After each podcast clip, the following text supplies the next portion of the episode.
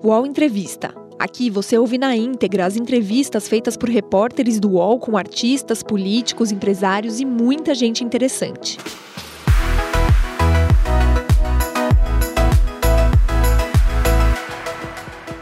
General da Reserva Carlos Alberto dos Santos Cruz tem 69 anos. É engenheiro civil formado pela PUC de Campinas. Ficou órfão do pai aos três meses da mãe aos 5 anos de idade e aos 16 ingressou na escola preparatória de cadetes do Exército. Formou-se aspirante oficial em especialização em infantaria na Academia Militar das Agulhas Negras em 1974, três anos antes de Jair Bolsonaro, que foi seu calouro. Santos Cruz comandou entre 2006 e 2009 a missão de paz da ONU no Haiti, onde chefiou mais de 7 mil militares. A experiência o levou em 2013 a liderar no Congo a primeira missão da história da ONU de caráter ofensivo, com licença para atacar rebeldes comandou mais de 20 mil capacetes azuis.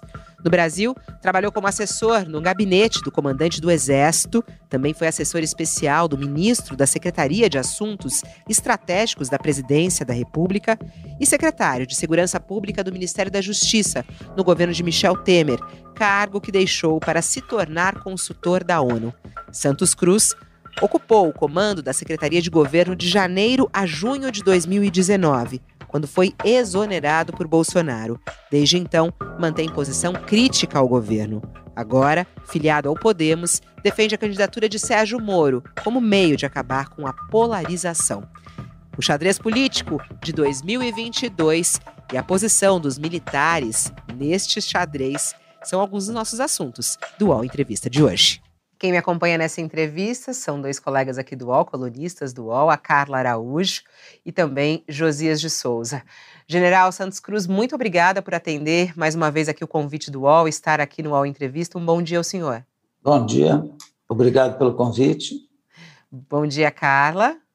Bom dia, Fabiola. Bom dia, General. Bom dia, Josias. Bom dia a todos. Bom dia, Josias, mais uma vez para você. Bom dia, Fabiola. Bom dia, Carla. Muito obrigado, general, por conversar conosco. Vamos adiante, vamos lá. Vamos começar falando sobre a sua filiação ao Podemos, né, general, porque isso foi é, é assunto neste momento ainda, né? Essa é, sua recente filiação ao Podemos, é, inclusive também a filiação de Sérgio Moro ao Podemos, e muito tem se falado sobre o seu papel é, no partido, que será justamente atrair os militares para apoiar Sérgio Moro. Eu queria saber um pouquinho qual vai ser seu papel no Podemos e também se vai ser candidato ao quê é, nessas próximas eleições. Eu fui convidado por vários partidos, né? então até falei isso lá no meu, no meu discurso ali, durante a filiação, que eu agradecia aos partidos que me convidaram. Para mim era uma honra vários partidos políticos me procurarem e fazer esse convite. Claro que você tem que escolher um só. Então, escolhi o Podemos e sou muito grato e agradecido àqueles que me convidaram nos outros partidos. É, por que, que você se filia? Você se filia para poder participar de maneira mais consistente, com uma maneira mais intensa da, da política nacional. E não, não é bem de cargo eletivo, não. É participação política para poder influir na solução de alguns problemas. Então, é esse, esse, esse é o objetivo da filiação. E eu escolhi o Podemos porque eu tenho abertamente, estou apoiando o, doutor Sérgio Moro. Isso não, não, poderia até apoiar o doutor Sérgio Moro me filiando a outros partidos que vão fazer coligação, etc. Mas a, a decisão foi essa de me filiar ao Podemos. E quais os motivos dessa filiação? Eu já falei um, que é participar da vida da vida política com mais intensidade, não é nem da vida política, dos problemas nacionais. Segundo, é que eu acho que a polarização que tá se que estava se desenhando, ela é extremamente nociva para o Brasil. O Brasil tem que caminhar para frente. E, e, uma polarização dessas, o que ela vai trazer, não vai trazer benefício nenhum, vai trazer retrocesso, vai continuar o retrocesso que nós estamos vivendo. E não vai trazer conhecimento nenhum para o povo, uma campanha provavelmente de baixíssimo nível, então, esse é o meu objetivo, é que essa polarização não aconteça e o doutor Sérgio Moro seja eleito presidente do Brasil. Olha, ministro, o senhor fala em polarização que estava se desenhando, quer dizer, o senhor já fala como se a polarização fosse coisa do passado. É, o senhor enxerga assim mesmo? O senhor acha que a entrada de Sérgio Moro já despolarizou é, o cenário político brasileiro? Não, não completamente, mas já mexeu bastante com aquela certeza de que seria uma, uma, uma, uma campanha e uma decisão entre os dois candidatos, o ex-presidente Lula e o atual presidente Bolsonaro. É mais então, fácil para. Eu acho que hoje não existe mais essa não existe mais essa certeza. O crescimento do Dr. Sérgio Moro, outros atores também estão chegando e essa polarização, felizmente, eu acho que ela está perdendo força. Para chegar no segundo turno, você acha, o senhor acha mais fácil Sérgio Moro tirar Bolsonaro do segundo turno ou Lula? Olha, não, agora eu, eu prefiro não fazer essa, esse prognóstico, até porque está tá, tá começando, né? o, o quadro está começando a, a, a, se desenhar. Falta muito tempo ainda, e esse quadro aí vai, vai, vai ter uma ideia melhor um pouco mais à frente. Né? Então, eu, entendo, eu entendo a sua preocupação, ministro, de não fazer desde logo prognósticos e tal, mas eu queria que pelo menos o senhor fizesse uma, uma análise é, do, do quadro com a entrada do, do ex-ministro Sérgio Moro, ex-juiz Sérgio Moro, quais são as qualidades do Sérgio Moro que o, o fazem é, atraente para o eleitor, de tal sorte que o eleitor deixe de pensar no Bolsonaro ou deixe de pensar no, no Lula para se concentrar nesta alternativa que se ofereceu, que é o Sérgio Moro? Tem várias razões, né? Algumas são de, de qualidades pessoais e outras são de, de, de comparações com os, os, outros dois candidatos que, que, que, representam a polarização. A primeira delas, o doutor Sérgio Moro, é uma pessoa séria, uma pessoa que enfrentou uma situação extremamente difícil, num país onde a justiça tem, tem problemas de funcionamento, como outras instituições também têm, né? Não estou aqui criticando só a justiça, mas a justiça tem problemas de funcionamento, são problemas são visíveis, né? Problemas onde pessoas às vezes condenadas demoram 20 anos para começar a cumprir a sua pena, né? protelações indefinidas, é, sem dúvida nenhuma quem tem mais dinheiro e tem mais poder tem mais acesso à justiça, consegue protelar mais os seus processos, os seus cumprimentos de pena. Tudo isso, então, num, num país que tem essas características, né, é, privilégios e uma desigualdade muito grande de acesso à justiça, é, o doutor Sérgio Moro ele enfrentou um, um sistema e eu não sei o número exato, mas acredito que mais de 100 pessoas, todas elas influentes, todas elas é, poderosas, né, é, tiveram que, que se, se, haver com, se ver com a justiça. Então, a, a, isso aí, e, e, as decisões dele passaram pela segunda instância, passaram pela terceira instância, passaram até no STF, também foi, foi foram confirmadas, mas só que depois o STF voltou atrás por, por pelas razões que ele julgou conveniente. Né? Então, a, a, eu vejo uma pessoa que trouxe esperança para o Brasil, num, num câncer que o Brasil tem, que é a corrupção. É, que ela pega em diagonal, ela é transversal, ela pega todos os setores da vida pública. Então, isso aí, é, não se tem um cálculo exato de corrupção, mas se imagina que com corrupção e desvio de dinheiro público no Brasil, é, se chega a 350, mais ou menos, quase 400 bilhões de, de reais por ano. Se tomar algumas medidas, são medidas é, que não são tão difíceis assim, é, se a gente conseguir estancar 30%, isso aí são 100 bilhões. Então, a corrupção é um, é um mal muito grande para o Brasil, porque ela afeta todas as áreas da saúde, da educação, do serviço público em geral, da infraestrutura, etc. E ele se dispôs a isso. Então, são essas as qualidades que eu vejo. Além disso, é uma pessoa que tem formação também, né? um juiz, um ex-juiz, um professor universitário, que tem, a sua, tem o seu conhecimento. É, General.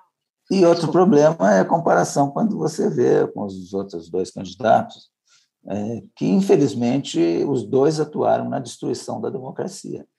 O mensalão e agora esse, esse esse modelo orçamentário adotado, isso aí significa a destruição da democracia. Então, eu vejo o doutor Sérgio Moro com muita, é, com muito boa expectativa na condução dos problemas nacionais.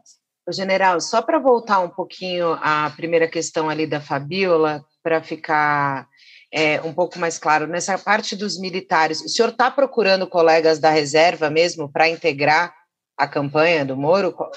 Não, não, isso aí, isso aí eu vi na imprensa, tomei conhecimento na imprensa de que eu seria um ligação, né, com ter, ter uma tarefa dessas. Não, não tem, isso aí não existe, não. Mas não há aquela ideia do que, como teve ele com Bolsonaro, de uma reunião de generais para criar soluções e alternativas, para apresentar projetos? Não tem, não, não tem mesmo não, esse Não, não tem esse modelo, nada disso. Mas... É, mas a imprensa, talvez por eu ser oficial da reserva, né, a imprensa achou que eu sou o homem de ligação. Não.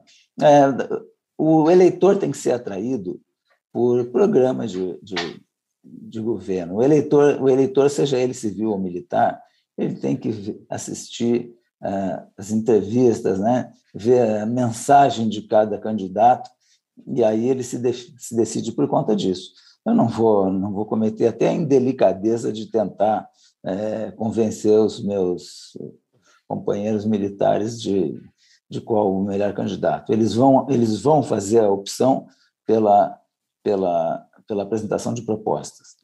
Mas há outros militares que possam integrar o Podemos?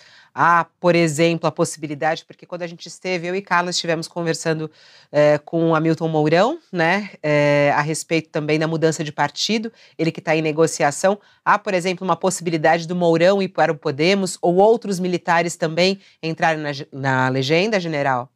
Olha, eu não. Isso aí é uma decisão pessoal, né? Eu não conversei com ninguém sobre isso especificamente. É, no caso específico do Mourão, que você nominou, Mourão é uma pessoa, uma pessoa de, de qualidade, uma pessoa equilibrada, uma pessoa que tem cultura. Então, isso aí é, é, isso aí é importante numa avaliação dos partidos. Nessa época, os partidos eles procuram pessoas para fortalecer os seus quadros, convidam, né? assim como eu fui convidado por vários partidos. E o, e o Mourão, acredito que uma grande quantidade de partido gostaria de ter o Mourão, pela cultura, pelo conhecimento, pelo equilíbrio, né? Então, o senhor gostaria de ter ele? O senhor gostaria de ter ele? Ser companheiro no, no, no Podemos, ele seria bem-vindo pelo partido, sem dúvida nenhuma. O senhor está assim trabalhando para isso? Né?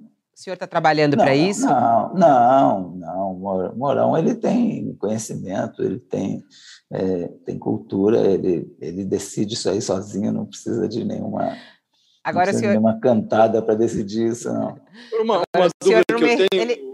É que ele não me respondeu a minha primeira pergunta e eu estou aqui segurando. Eu Bom, queria que ele falasse se ele vai ser candidato ao Senado, se vai ser candidato. a, isso, aí eu não, isso aí eu não conversei com o partido ainda. Mas o que, que falta para decidir? Mas tem algumas não, falta conversas. Falta, claro falta tem, conversar né? com o partido. Não, falta conversar. As pessoas elas não entendem muitas vezes é, meu, a minha vontade política. A minha vontade política, eu tenho algumas. A primeira delas é, é, é que a gente não tem essa polarização. Eu acho que vai ser uma perda para o Brasil imensa. A outra, é muito importante, e ela agora ela ficou um pouco, pouco diminuída, mas que eu tenho as minhas desconfianças, é, é de, um, de um presidente que arraste a Força Armada. Esse foi um dos motivos que eu me pronunciei e apareci mais publicamente, quando me posicionei contra o, o presidente tentar arrastar a Força Armada para o jogo político. Isso aí foi que me motivou principalmente. E a convicção que nós estamos num governo completamente. Não num governo, mas com um presidente completamente despreparado. No governo você tem alguns ministros bons, tem pessoas que executam as coisas de boa maneira. Então, são algumas motivações. A, a motivação da minha candidatura, de eu ser eleito para um cargo eletivo, essa não é a principal. É claro que, que o partido também tem um plano dele. Quando um cacique político entra para um partido, ele já diz o que, ele quer ser e já ainda dá um monte de, de ordens dentro do partido. Eu não sou cacique político nenhum, eu sou um cidadão comum. É, entrei para o partido, vou ter que conversar com o partido, porque o partido também tem o, o, o planejamento dele. Ele tem um plano, ele tem as pessoas que fazem parte Dentro dessa, eu entendo toda. O senhor é um homem cuidadoso e, e entendo a, o, seu, o seu zelo. Agora, é, o senhor, evidentemente, já conjecturou a respeito, já fez análises de conjuntura e sabe o que pode, o que não pode. Então, nessas suas conjecturas, se o senhor for concorrer, você vai concorrer por Brasília, pelo Rio de Janeiro, Senado, Câmara, o que lhe parece mais adequado se o senhor evoluir para esse estágio? Eu vou, eu vou, conversa, eu vou conversar para ver qual é. A, porque tem locais. Os locais que eu tenho alguma ligação são quatro. Na Brasília, onde eu moro, Rio de Janeiro, que eu morei no Rio de Janeiro também, morei quatro anos no Rio de Janeiro, conheço bem o Rio de Janeiro, morei 13, 15 anos em São Paulo, Campinas e São Paulo, então também tem muita, muita ligação com o estado de São Paulo, e sou gaúcho, então eu tenho esses são os quatro ambientes assim onde eu mais circulei na minha vida.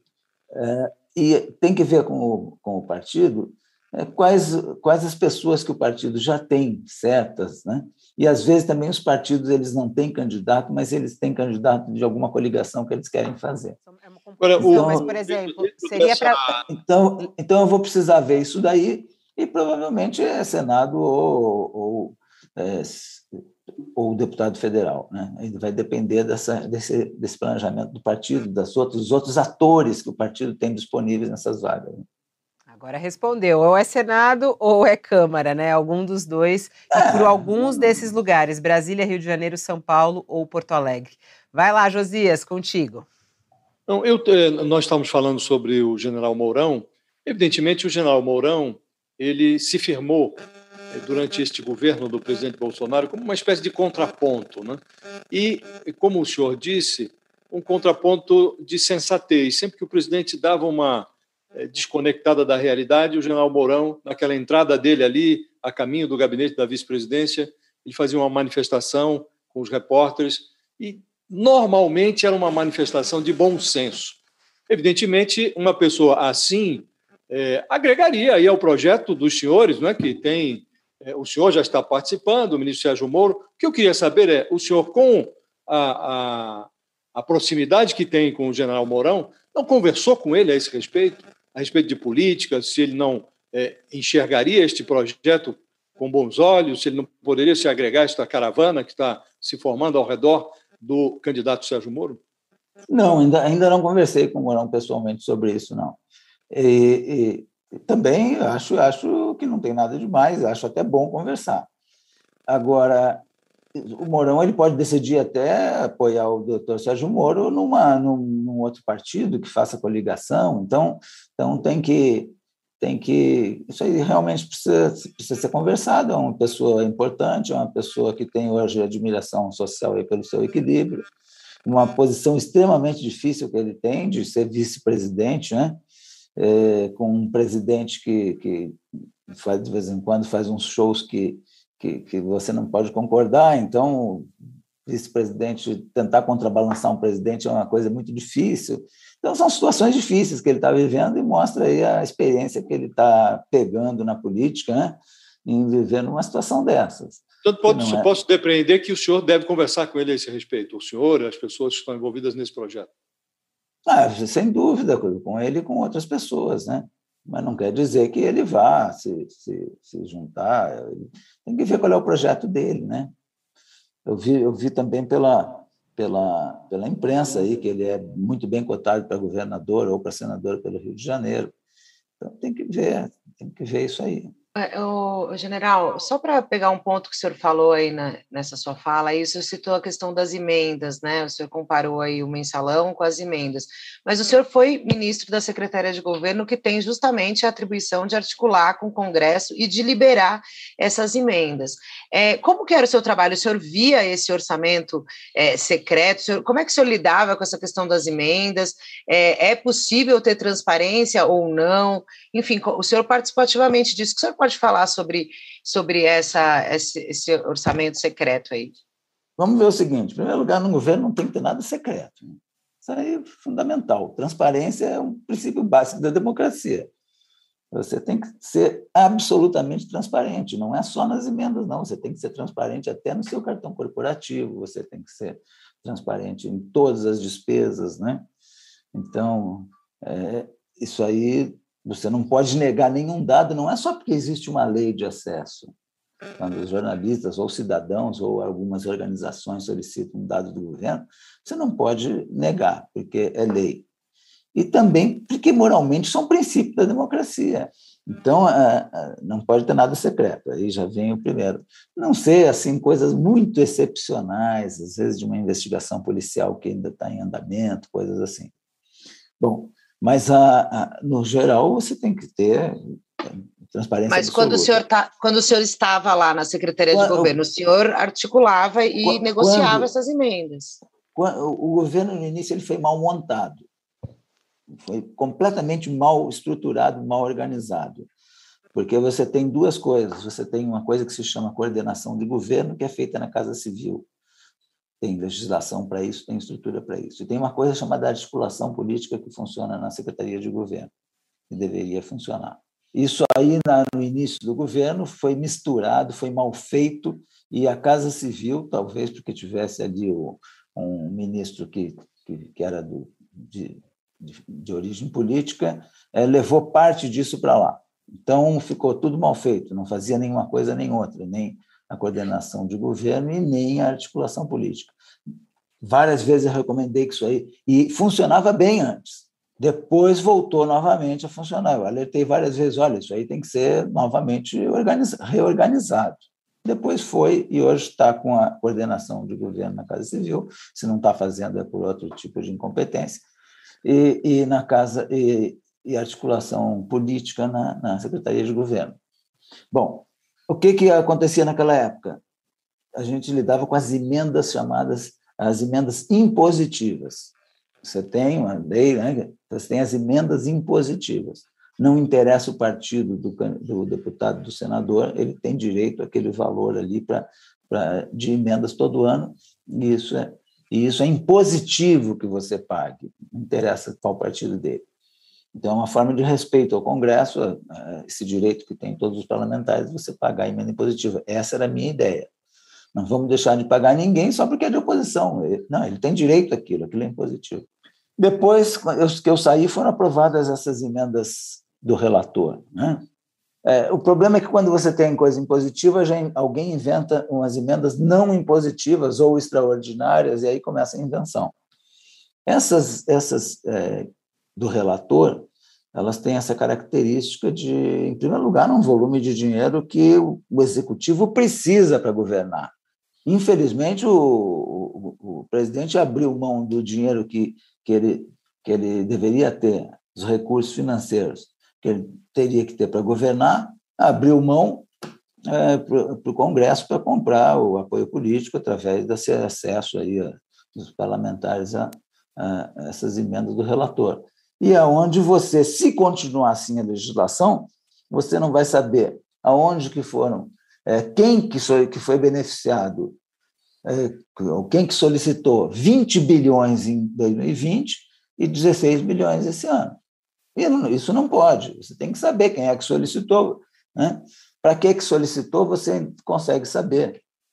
Mas quem foi que solicitou, você não Ô, sabe. General, nós momento. estamos falando de um problema que é recorrente, né? É, tem mensalão, tem petrolão, agora tem emenda secreta, é um, um problema que é recorrente. O senhor, quando fez é, um relato sobre as qualidades que enxerga em Sérgio Moro, o senhor mencionou a atuação dele como juiz da Lava Jato.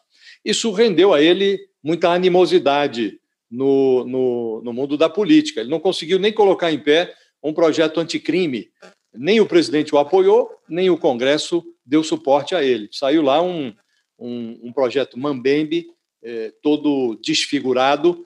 E eu lhe pergunto, como o senhor imagina, na hipótese de uma. Venceu o Sérgio Moro, virou presidente da República.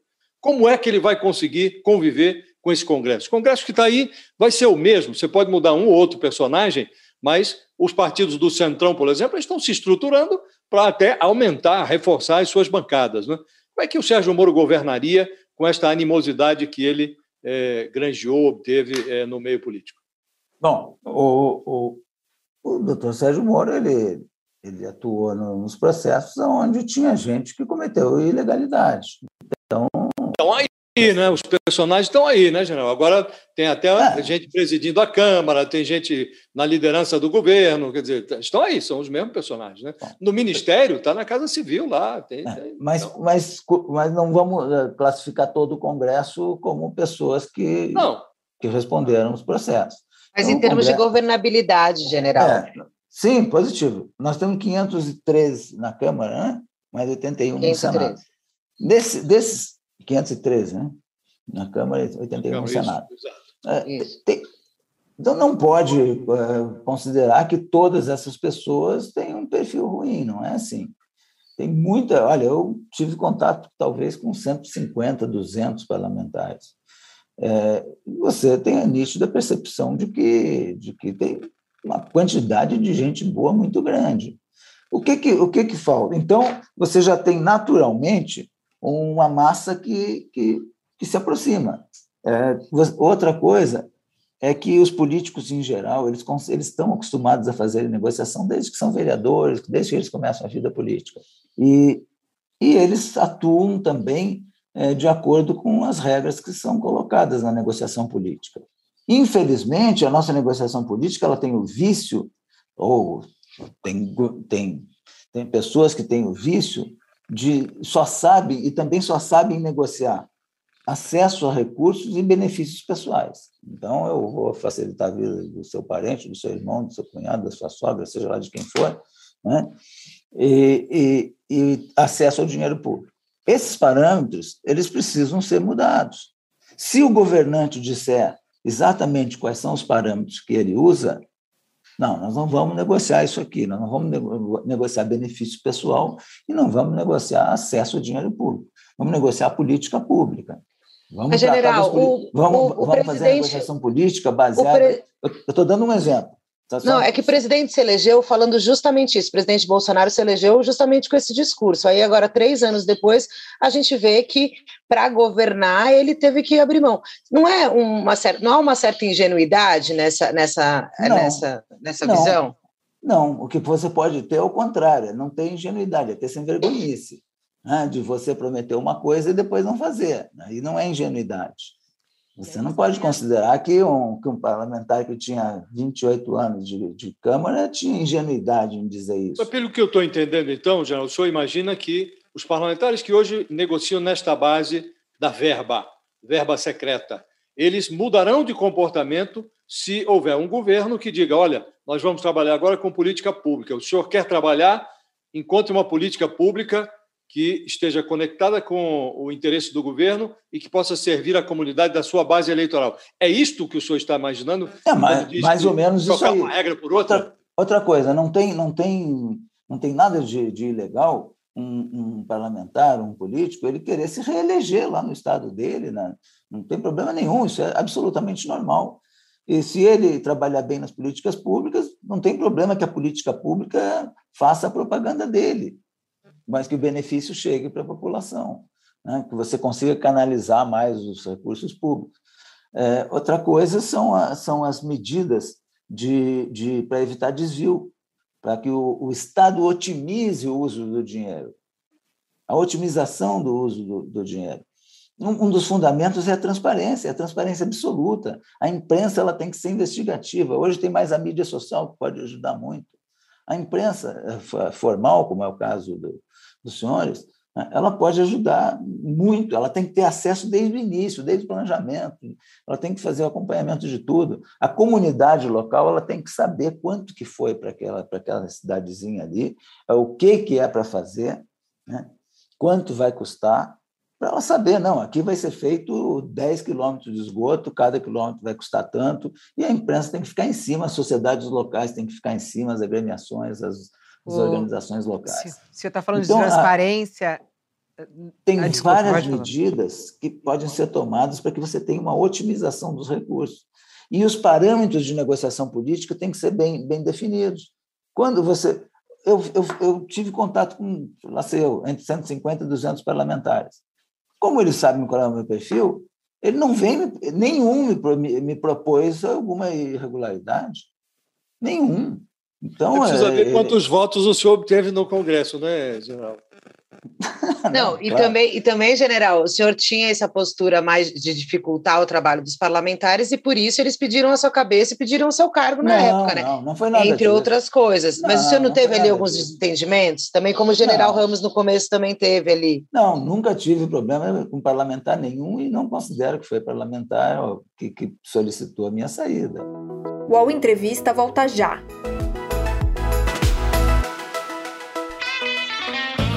Splash é o podcast de entretenimento do UOL. Nele, você encontra o Splash VTV, mesa redonda sobre televisão com os assuntos mais quentes da semana, e tem também o Splash Entrevista e o Splash Show, com análises e conversas sobre o que realmente importa no mundo do entretenimento, e até o que nem importa tanto assim. Você pode acompanhar os programas de Splash no UOL, no YouTube e nas plataformas de podcast. O senhor teve um problema com o Carlos Bolsonaro, é conhecido. Agora, aquela dúvida que eu levantei: quantos votos o senhor imagina que o senhor obteve ou que o senhor seduziu no Congresso numa eventual votação, com esse seu estilo e com esse, é, com esse essa trava que os parlamentares tinham no trato consigo? Ninguém levou nenhuma proposta. É, não, não, não. Mas é, não, participou de alguma negociação que foi exitosa, que resultou em aprovação de algo? Não, naquele, era, era bem início de governo, ainda não, ainda não tinha, ainda não tinha esse, essa, essa necessidade do governo de apoiar muitos projetos. O projeto único que estava ali para aprovação era o da, da Previdência. Da Previdência, e que foi abraçado pelo, pelo presidente da Câmara, Rodrigo Maia, na época, que é um dos responsáveis pela aprovação, pela influência que ele tinha dentro da Câmara. Né? Então, a, a era início de governo, só que depois, quando você começa aqui. Só que tem uma coisa: você estabelece, você estabelece os parâmetros, e claro que você não vai ter unanimidade, não tem problema nenhum, ninguém quer unanimidade na democracia. Agora, ah, você depois você não pode transigir. Eu não posso ter um parâmetro e aí depois eu quebro esse parâmetro para alguns e não quebro para outros. Aí, aí acaba tudo. Então tem que se, se houver seriedade, a, os parlamentares observarem essa seriedade, quais que os parâmetros são seguidos, se a imprensa perceber isso, se a, se a sociedade perceber isso aí, é, vai mudando devagar, vai mudando. Ninguém, ninguém quer fazer um milagre, né? ninguém está pensando em fazer um milagre, um toque de mágica, e no dia seguinte está tudo modificado. Né?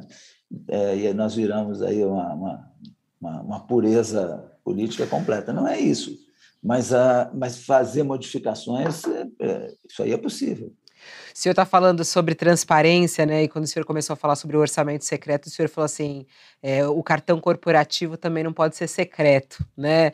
É, o senhor deu uma, uma cutucada. E esse é um assunto recente, né? Porque o plenário do Tribunal de Contas da União vai julgar numa sessão secreta é, uma auditoria da, que julgou, na verdade, né, a questão do, do, cartão corporativo do presidente Jair Bolsonaro. Há uma questão aí que as pessoas querem saber com que ele gasta esse cartão, mais ou menos um milhão e meio por mês com cartão corporativo.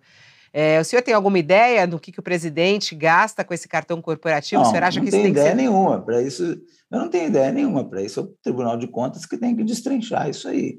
Né? E, porque você tem um, uma administração pública que é, ninguém, ninguém é contra um presidente numa emergência. O presidente, por, por exemplo, faz uma viagem internacional, aí lá ele resolve fazer uma atividade ou convidar uma autoridade para um jantar, etc., que está fora do, do, do, da programação, ele decide isso lá, não tem problema nenhum. Você tem, você paga a conta, e... mas isso aí tem que ser público, ninguém é contra. Quem que é contra um presidente, é, por exemplo, fazer um, um, uma viagem com empresários, com ministros, para tentar cativar investidores estrangeiros? Ninguém é contra. Agora, é só que as despesas todas têm que ser é, mostradas e aquelas pessoas que fazem parte da comitiva têm que ser pessoas que estejam vinculadas ao assunto de investimentos. E não, tem uma, uma questão um, que envolve. Um, o... Passeando, né? Tem uma questão que envolve o cartão corporativo, e não é desse governo. O cartão corporativo foi criado no governo Fernando Henrique e desde sempre há uma aura de mistério em torno desses cartões. Né? Eu mesmo tentei fazer reportagens, fiz algumas nos governos do PT, e havia essa mesma é, essa mesma aura de segredo. Né? É, o senhor não estava vinculado, evidentemente, no tempo que passou pelo Palácio do Planalto, à área de segurança, isso é questão afeta ao general Heleno. Mas eu queria lhe perguntar, com a experiência que tem como militar e tal, é, é mesmo necessário ter este sigilo todo? Não é possível tratar dessa despesa dizendo, olha, gastamos tanto de hotel, tanto de alimentação, tanto sem impor riscos à segurança do presidente? É, a revelação desses dados, que agora foram esse sigilo no TCU, se dá porque o Palácio pediu. É mesmo necessário? A segurança do presidente estaria em risco se esses dados fossem tratados à luz do dia? Eu não, eu não penso assim. Eu penso que você, até, até aquilo que, que você tem que tratar de maneira sigilosa, você precisa dar alguma satisfação, dizer qual o item que aquilo é considerado é, sigiloso, que é conveniente para proteger, às vezes, um, um é, a segurança de um, de, um, de um funcionário público que está fazendo alguma atividade que exija essa, esse sigilo. Mas eu não, não vejo dessa forma. Eu vejo que isso aí pode ser muito. É, por exemplo, é, o trato de, de assuntos sigilosos, de investigações. Você pode até dizer investigação autorizada pelo juiz, pelo judiciário, etc., etc., etc., que foi gasto tanto. Né? Então, você não precisa dizer quem, não precisa dizer quem é o agente, não precisa dizer quem, né? mas foi autorizada pelo juiz. Né? Então, vo, então, você precisa ter uma governança melhor do que que é sigiloso. Você precisa ter uma governança.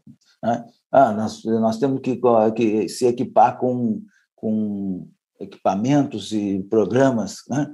que façam investigações policiais, acompanhamento do crime organizado, etc, etc, etc. Tudo bem, sem problema nenhum. Isso aí tem uma governança, isso aí tem um, um, um representante do Ministério Público junto, né? que verifica uh, os programas, verifica as compras. Tem uma, tem então, uma outra peculiaridade, general, que está acontecendo nesse governo, e com uma certa cumplicidade, se posso utilizar essa palavra, que é forte, mas eu enxergo assim, dos militares. Né? Tudo agora no governo é trícola da filha do presidente no colégio militar até o processo que investigou o general Pazuello por ter subido num palanque no Rio de Janeiro.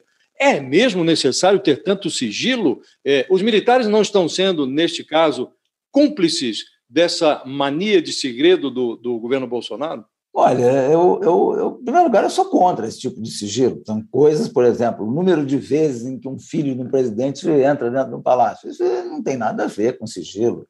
Né? Ele vai lá quantas vezes ele quer, ele vai na casa do pai dele quantas vezes ele quiser. Né? Mas, mas no palácio, que é uma instalação pública, de um local de trabalho, é, ali, não tem, ali não tem que ter sigilo. Né? Então, é, é, o, o, problema da filha do presidente, é, eu não vou entrar aqui em considerações se, o que, que, eu acho sobre isso, mas a, não, não, tem que ter sigilo. Ele solicitou que, que, a, que a menina estude, pronto, não vamos traumatizar a criança fazendo um drama sobre isso e, e se está certo ou se está errado pode, pode até se discutir, mas não, mas, mas não tem que ser sigiloso, não tem nada sigiloso, né? O, o caso do Pazuello que você comentou, do general Pazuello, é, é, é uma atribuição do comandante do Exército punir ou não punir. O espectro dele de decisão, inclusive, vai até não punição. Ele pode não punir, pode fazer uma recomendação para o Exército inteiro que não faça mais aquilo. Né? O comandante ele avalia. Não precisa ser secreto. Ele pode dizer simplesmente, né? olha, decidi não punir, é decisão dele. Né? Então, está dentro do critério, está dentro do, do, do, das atribuições dele. Quando você começa a colocar as coisas muito sigilosas assim, é, é porque nós estamos com, com, distorções de entendimento do que é vida pública, distorção de entendimento do que é valorizar as instituições. Quando você é, não tem essa, toda essa capa de sigilo, é, fica até mais fácil de você valorizar as instituições fica mais fácil de você justificar as decisões. Mas você tem que ter coragem de, de, de, de assumir essa postura. Então, eu sou contra esse, esse, essa cultura de sigilo dessa forma. General, a gente está acompanhando a questão da economia. Acho importante a gente entrar nesse assunto. Até a Carla, que, que, tá, que, é, é. que é da área econômica, podia é, falar também um pouco sobre isso. O, hoje saiu o PIB, né? Recuou pelo segundo semestre, trimestre é, seguido, e o Brasil entrou uh, em recessão. Né? O PIB registrou uma queda pelo segundo trimestre. O Brasil entrou em recessão técnica. Os dados foram divulgados pelo IBGE agora há pouco. A queda foi de 0,1 em relação ao, ao, segundo trimestre. Eu queria uma análise é, sua. A gente está vivendo momentos muito difíceis no Brasil, muita gente, inclusive, passando fome. O UOL tem acompanhado isso. É, a gente está com os números aí. O que, que o senhor, como é que o senhor analisa a situação econômica do Brasil? O governo Bolsonaro tem culpa disso, né? E como é que o senhor vê é, até o ano que vem? Como é que a gente vai chegar nessas eleições? Com esse cenário econômico que nós estamos vivendo e a situação se agravando? Olha, a economia ela, ela tem uma, uma quantidade enorme de, de, de, ramificações, né? Tem o problema do emprego, tem o problema da inflação, tem o problema da política monetária, né? tem o problema do câmbio, etc. Da base monetária, né? tem o papel do Banco Central. É, você tem a política industrial, você tem, você tem um, um, um, grande número de ramificações e sempre as discussões são muito técnicas, né, da, na área de tributação, etc. Então, eu não vou eu não vou entrar em nada específico assim, porque elas sempre são muito técnicas cada um, cada uma dessas vertentes. É, mas existem fundamentos de economia, fundamentos de economia que qualquer cidadão consegue entender o fundamento. O primeiro fundamento nosso é o liberalismo, né? Liberalismo econômico, que atende principalmente a parte dos grandes investidores, etc., dos empresários. Né? Você tem a parte da proteção aos necessitados. Você não pode ter no Brasil um liberalismo econômico a 100%, porque você tem uma massa de gente que precisa de proteção. Não tem conversa, tem que proteger os necessitados e ponto final. Isso aí não tem. Isso é uma questão. É, uma questão moral, uma questão social, uma questão ética, uma questão de é, humanitária, você tem que proteger os necessitados. Né? Então, por isso que tem os, o Bolsa Família, agora o auxílio emergencial, etc. Mas você tem que acompanhar tudo isso com uma redução, uma otimização e redução dos gastos públicos. Qual é o nosso plano de otimização e o plano de redução de gastos públicos? É, é essa a questão. Então, fazendo mil manobras aí para furar o teto e, e, e, dizer que o dinheiro é para atender o, o, o, programa de auxílio aos necessitados, mas você, você perdoou recentemente 2 bilhões de dívida de, de, de igrejas evangélicas. Você gastou bilhões para comprar a eleição do presidente do Senado e da Câmara, ao menos é o que dizem, né? não estou afirmando aí porque eu não tenho comprovação da, da destinação dos recursos, mas é, ao menos é o que está na imprensa. Você tem um orçamento aí que é chamado de secreto, que você não, não é bem secreto no, no, no todo, porque você consegue saber onde o recurso foi aplicado, mas você não sabe saber para quem foi necessitado, qual a motivação. Aquilo ali às vezes é pulverizado e você não consegue um impacto, é, um impacto específico com aqueles recursos ali. Então você tem, tem, tem princípios que não estão sendo seguidos. É, o senhor acha que, general, o, se, você... acha que o ministro, o senhor acha que o ex-ministro Sérgio Moro é, está negligenciando esse tema? Nós falamos muito aqui de combate à corrupção e tal, que é a especialidade dele, né? Ele, como candidato à presidência, não teria que dar uma atenção maior a essa? Não, ele tem, ele tem tratado.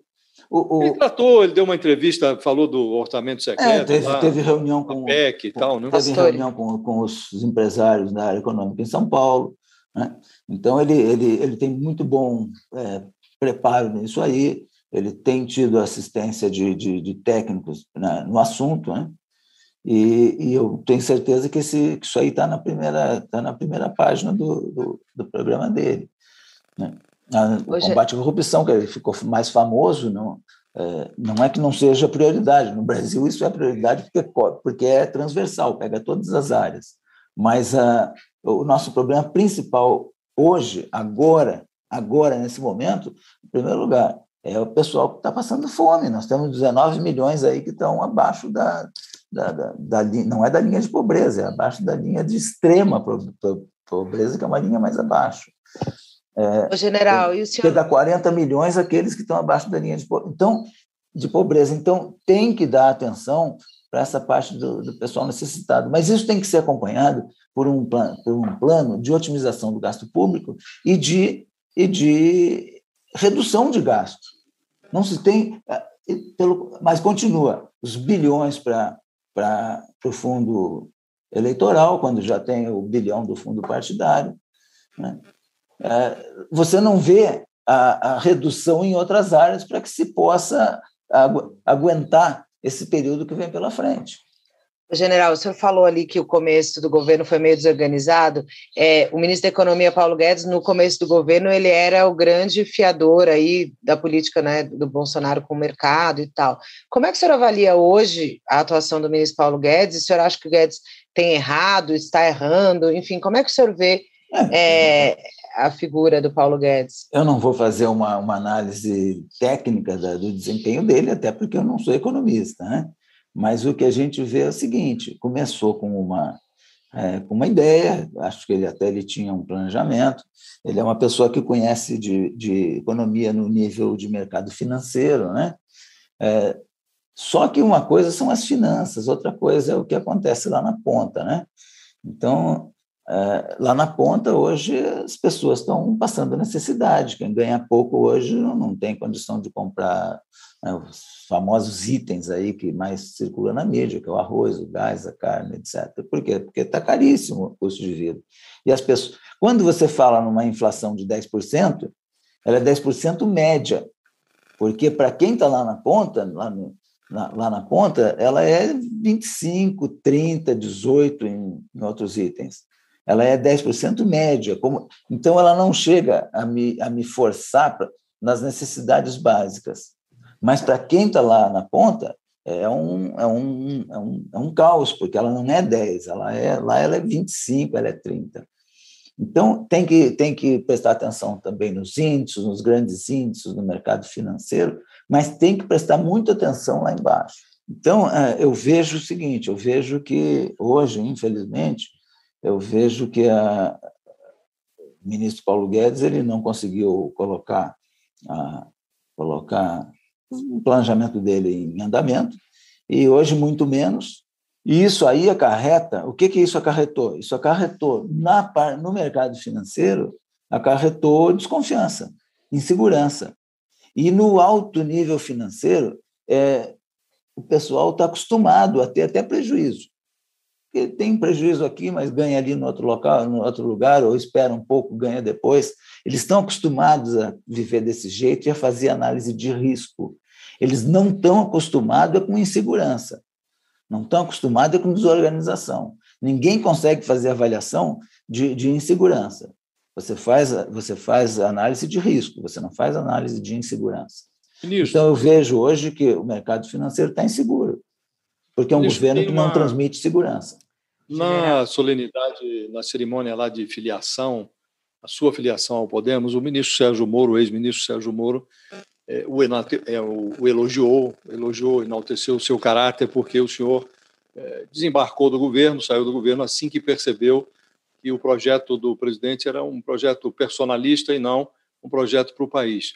O senhor não, não, não saiu do governo, foi, na verdade, saído, mas houve um, um, um problema qualquer entre o senhor e o presidente, que, enfim, o senhor também não queria ficar no governo, saiu. Muito bem. O ministro, o ministro Sérgio Moro, o ex-ministro Sérgio Moro, ele permaneceu no governo por muito tempo. Muita gente questionou a entrada dele, quando, antes de ele entrar, estourou o caso da rachadinha do Flávio Bolsonaro, ainda assim, ele se tornou ministro, foi levado à frigideira e ficou ali é, sendo é, fritado na sua própria gordura por muito tempo. O ministro saiu, ele saiu do governo agora em abril, né? E sobreveio o caso da Vaza Jato, aquelas mensagens trocadas com o, o, os procuradores de Curitiba, as decisões do Supremo, que anularam sentenças e grudaram no ex-ministro Sérgio Moro, ex-juiz, a pecha de juiz parcial. Este é o conjunto da obra dos que atacam o é, Sérgio Moro. O senhor acha que ele está equipado para responder a essas acusações? O senhor como enxerga este cardápio de acusações que são feitas a ele? Bom, em primeiro lugar, no meio dessa, dessa, de toda essa esse quadro aí tem muito de narrativa política. É, outra coisa nas decisões, é, eu não sou, eu não sou, não é minha área fazer análise, mas não é minha área, eu não sou jurista, não tenho formação em direito, mas o que que acontece? É, todas essas decisões que foram que foram feitas, elas foram confirmadas por, pela segunda instância, que é um tribunal bastante sério, é, pela terceira instância no STJ e até pelo STF, que depois, mais tarde, voltou atrás, é, pelas razões que ele julgou lá que devia voltar. Então, é, não é só a decisão do juiz de primeira instância. A, juiz, a decisão do juiz de primeira instância ela dá chance àqueles que foram condenados, que foram julgados, é, de recorrer para a segunda, para a terceira, para a quarta. Então, é, tem, tem todo esse caminho aí. Isso é uma, isso, essas decisões elas são, elas são institucionais, elas não são pessoais, porque elas têm esse, todas essas chances de recurso com bons advogados, com bons analistas. Então, essa é a primeira coisa. Né? E a segunda coisa, como cidadão, que eu vejo é que, que, é, que não é possível contestar é que houve roubo. Houve roubo, tem, tem prova material do roubo, tem dinheiro, tem nota, tem cédula devolvida. Então, eh, se, se, se a decisão do tribunal é boa, não é, eu não vou entrar se, em, detalhes processuais, se o processo ultrapassou um dia ou dois, ou se tinha que ser feito assado, essa testemunha tinha que ser ouvido antes ou depois. Eu não vou entrar nessa área processual, porque não é minha especialidade, eu também não sei detalhes de processo.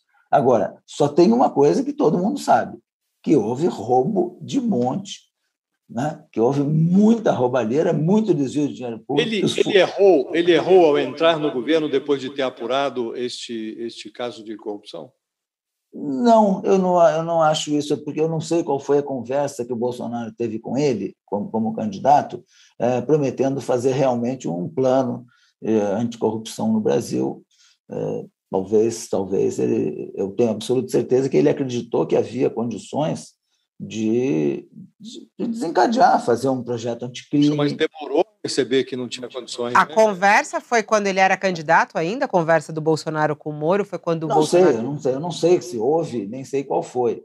Mas, sem dúvida nenhuma, é, ele veio com a expectativa, isso é bem nítido, de fazer um projeto anticrime, que depois foi totalmente descaracterizado, que não houve nem empenho do presidente, né? o presidente também não, nunca conseguiu mobilizar uma bancada, né? O governo tem três fases: um primeiro seis meses, oito meses, dez meses, que é baseado na milícia digital. Esses são os grandes apoiadores, né? no, no, amparar no fanatismo e no show e no show político.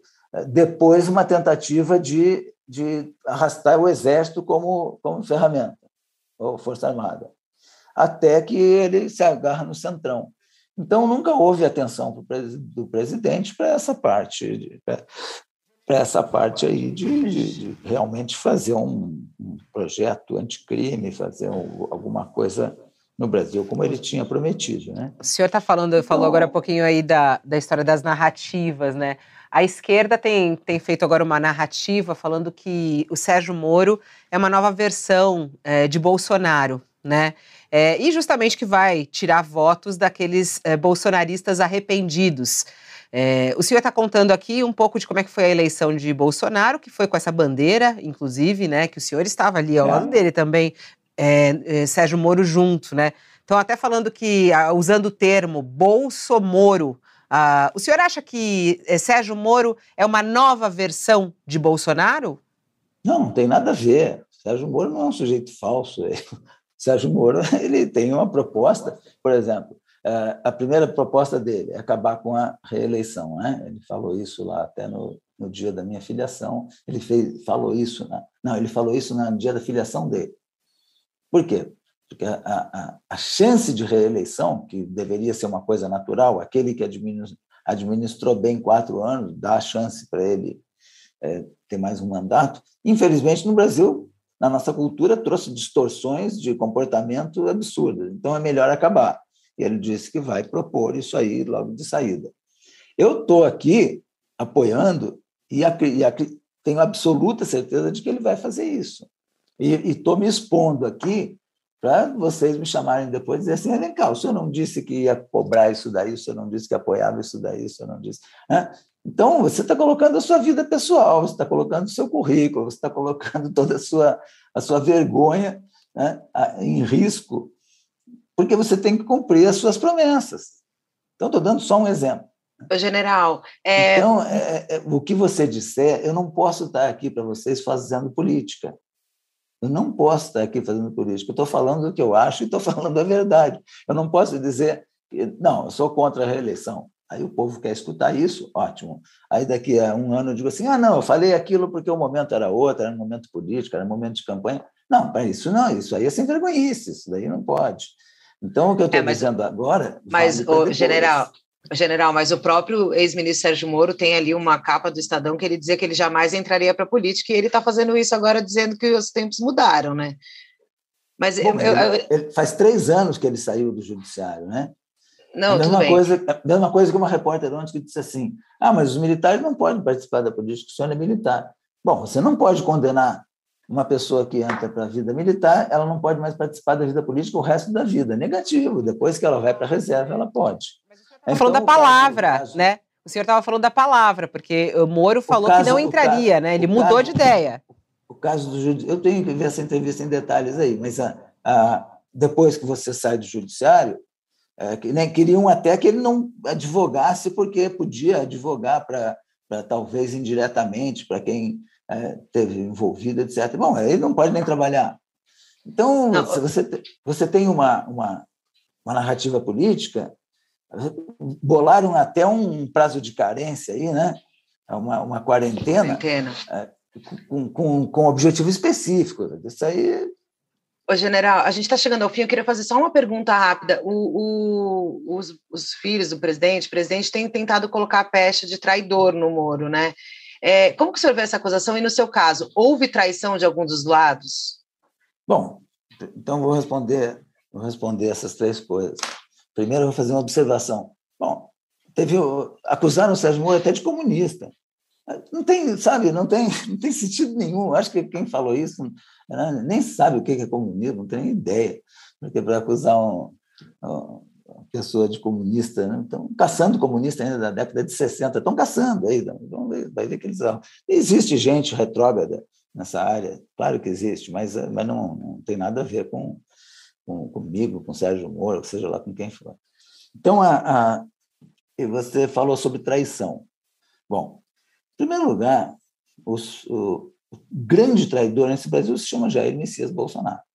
É só você pegar o discurso político dele e você vai ver. Tudo que ele falou não, foi feito. Combate à corrupção, nem pensar, passou longe. Descaracterizou o COAF, não não, não valorizou um, o projeto anticrime, destruiu quase todas as instituições por onde ele, por onde ele é, teve alguma atuação mais, mais, mais intensa. É o Ministério das Relações Exteriores, né? Ministério da Saúde, né? todas as instituições onde ele, onde ele colocou a mão, ele, porque ele não tem noção de, de, de aperfeiçoamento institucional. Então, é, ele, ele traiu o discurso dele. A, a saída de um ministro do governo não é, não é nada de anormal. A minha, eu vou usar a minha como teve o Bebiano, teve eu, teve o Sérgio Moro, teve o Mandetta, teve vários ministros aí que, que, que foram substituídos. Isso é absolutamente normal. Isso é uma prerrogativa do, da autoridade de substituir os ministros por qualquer razão. Pode ser por pressão política, pode ser por pressão familiar, pode ser porque tem outro projeto, que é pessoa com outro perfil. Isso não tem nenhuma ilegalidade, não tem imoralidade, não tem nada, é prerrogativa do presidente. Onde é que está a traição? A traição está na maneira como é feita. Então, as características de covardia é que fazem a traição. Então, o, então as, quem tem essa característica é exatamente o presidente Bolsonaro. Tá aí. General, é, muito obrigada pela sua entrevista. Sua assessoria está pedindo aqui para a gente encerrar. O senhor tem um compromisso na cola que a gente ultrapassou dois minutinhos. Peço desculpas por isso, é, mas eu acho que a conversa valeu muito a pena. Deu aqui para a gente entender um pouquinho do seu pensamento. Vamos aguardar então a decisão, né? Senado, Câmara e qual vai ser a cidade. Vamos aguardar esses próximos passos aí, é, conforme o senhor já nos anunciou aqui. Um bom dia, senhor, e até uma próxima. É, só um, um, um minuto para mim. É, em primeiro lugar, é, qualquer campanha que seja feita, é, da minha parte, não, não, não, não seja uma campanha acusatória. Você tem que ter uma, uma, uma campanha é, é, propositiva, positiva nesse Brasil. O Brasil tem que caminhar para frente. Não adianta fazer campanha baseada só em acusações a tendência da polarização vai ser, vai ser essa. Então, eu, se por acaso for em, entrar em alguma, em alguma campanha, né, peço para me eleger em alguma função, não vou, não vou fazer campanha de ataque pessoal, porque isso não leva a nada. Claro que se for atacado, você reage, mas você não pode estruturar uma campanha sua em, baseada em show político, baseada em, em em acusações, em fake news, em coisas fabricadas, etc. Né? Então, eu acho que o Brasil só vai ganhar se todos os candidatos a presidente, ou senador, deputado federal, se eles forem engajados em campanhas propositivas e que, que tragam algum conhecimento maior para a população. É isso que eu penso. É isso. Uma campanha saudável, né? Vamos que vamos aguardar esse 2022. Muito obrigada, General Santos Cruz. Até uma próxima oportunidade. Tá bom, muito obrigado. Josias, obrigada. Carla, muito obrigada. Até. Obrigada, bom dia, obrigada, General. E assim a gente encerra obrigado. mais um UOL Entrevista. Muito obrigada aqui pela sua participação, pela sua audiência. O UOL Entrevista e outros podcasts do UOL estão disponíveis em uol.com.br/podcast. Os programas também são publicados no YouTube, Spotify, Apple Podcasts, Google Podcasts e outras plataformas de distribuição de áudio.